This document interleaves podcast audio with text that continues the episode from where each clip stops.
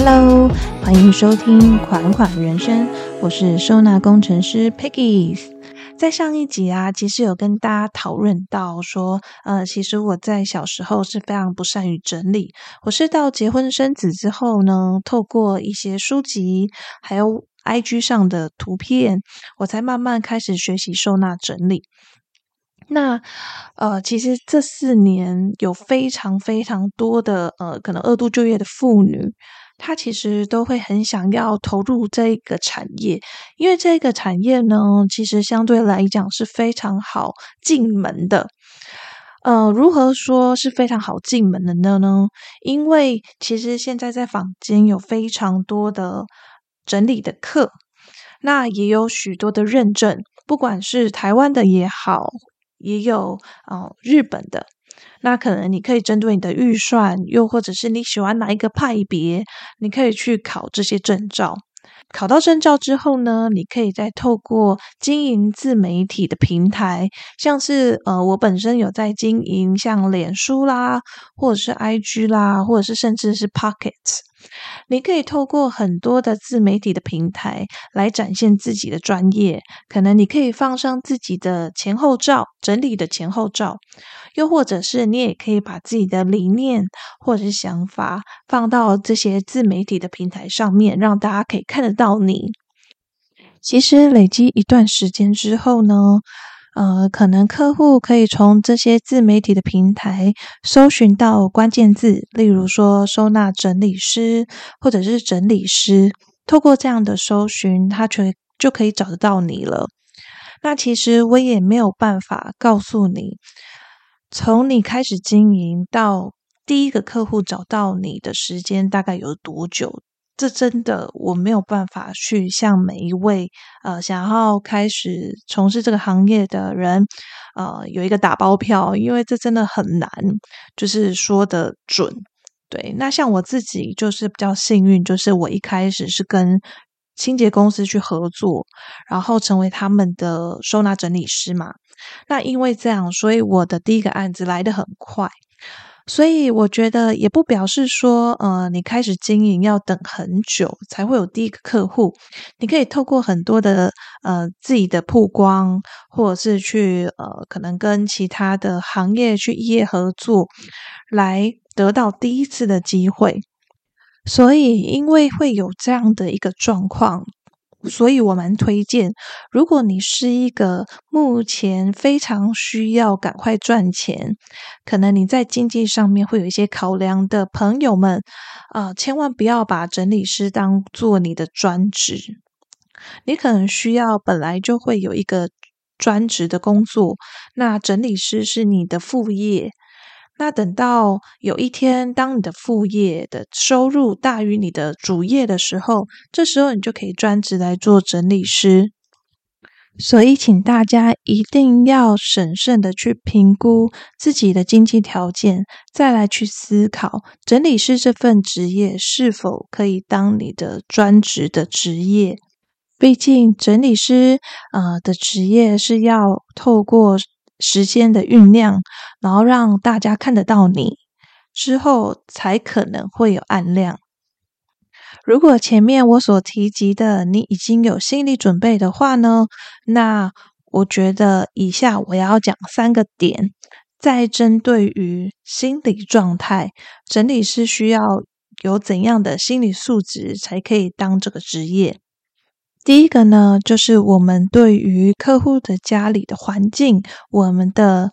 忍耐力是要高的。应该这么说，因为我们会到形形色色的客户家去收纳整理，可能他们家因为长期的呃堆积也好，或者是严重一点囤积也好，在这样的情况之下。我相信，就是环境一定都不会太好，可能是灰尘非常多。我曾经有到过一个家庭，他一到就知道，嗯，其实他家一定是有非常非常严重的囤积症的问题，而且不只是可能这一代而已，而是呃世世代代。因为当初我们到的时候，就发现他们家，嗯，可能很明显的。区块嗯，就有很多很多很多的物品。那你可能到各层楼去参观的时候呢，你就会发现，哎，怎么会睡觉的旁边会有一大堆布满灰尘的物品？又甚至可能这里的空间明明就看起来应该是要可以生活或者走动的地方，但是它却布满了很多的电线，可能是电脑器材，而且这些东西物品上面都是积满灰尘的。所以，如果假如说你是一个有洁癖，然后非常爱干净，没有办法去忍受一点尘螨或者是灰尘的人，我就觉得可能不是非常适合这个职业，因为我们会到非常非常多环境不是那么干净的地方去做整理，去帮助他们整理。所以，我觉得首要就是你有办法去耐得住脏。对，我觉得这非常重要。唯有先克服了脏这件事情，我们才有办法继续下一步的整理。接下来第二点是我们必须要富有同理心，然后能够去换位思考，因为我们都不是居住在。这个客户家的家人，所以呢，我们没有办法去了解这个家庭他发生了什么事情。而身为整理师的我们，首要能做的就是专注在我们的专业，并且去协助他们就好。那他一定是有需要帮忙才来找我们嘛？所以，当我们进到这个空间，我们第一步没有先去同理他，去了解说，嗯，他可能。可能遭遇到了什么事情，有时候其实他会跟你讲，诶，像我之前有遇到一个客户，是他可能其实离婚了，又或者是呃先生要跟他离婚，我有点记不太清楚哪到底是哪一个阶段，但是他就跟我完全是不认识的状态下哦，他就跟我说，我就是因为不会整理，所以我现在才要跟我离婚。其实我听到的时候是非常 shock 的，因为我觉得。我很能了解他现在的心情有多难过，然后有多不想要离婚。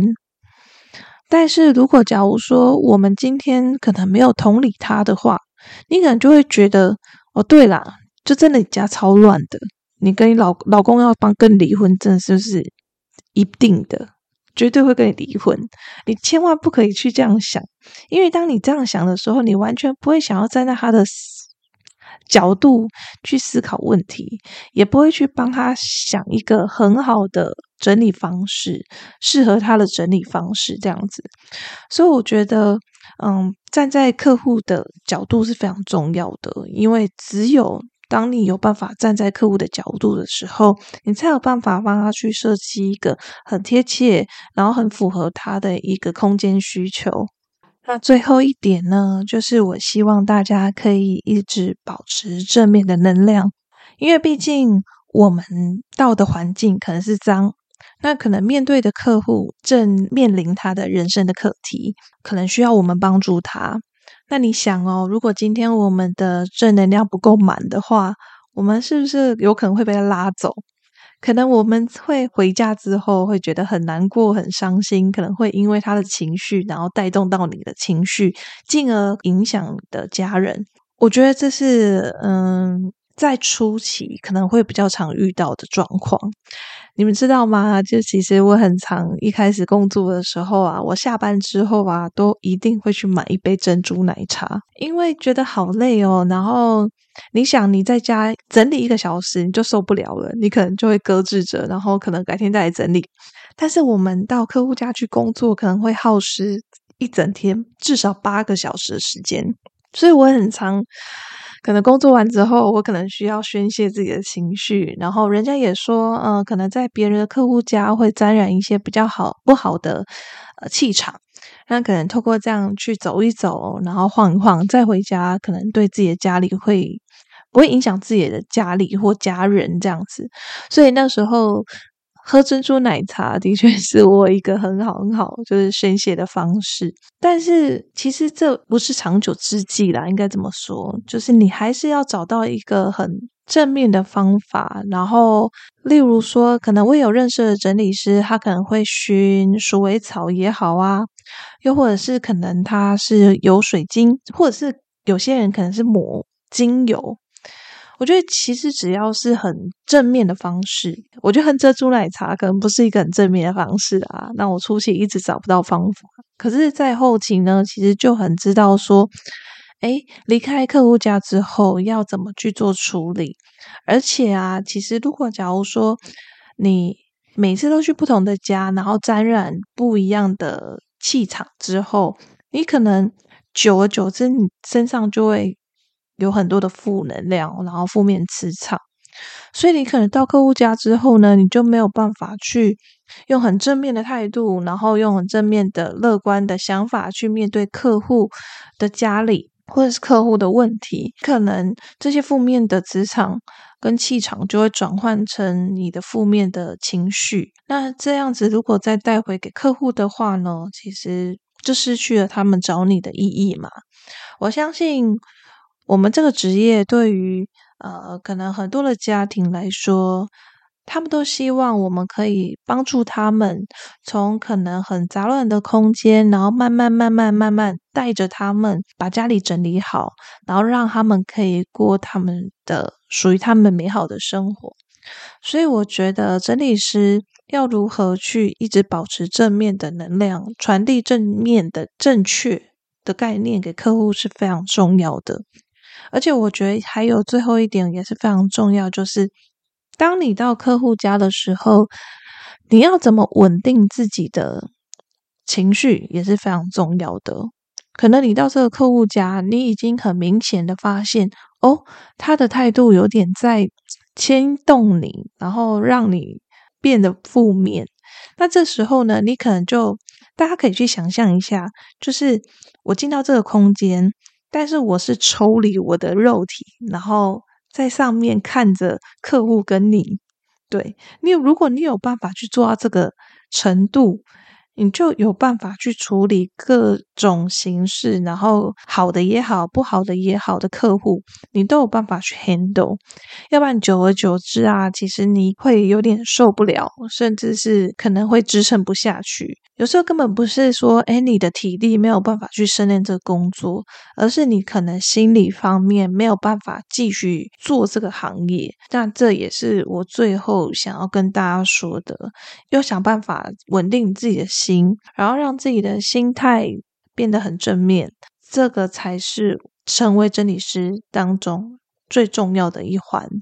希望以上三点大家听了之后呢，就对于整理师又有更进一步的了解，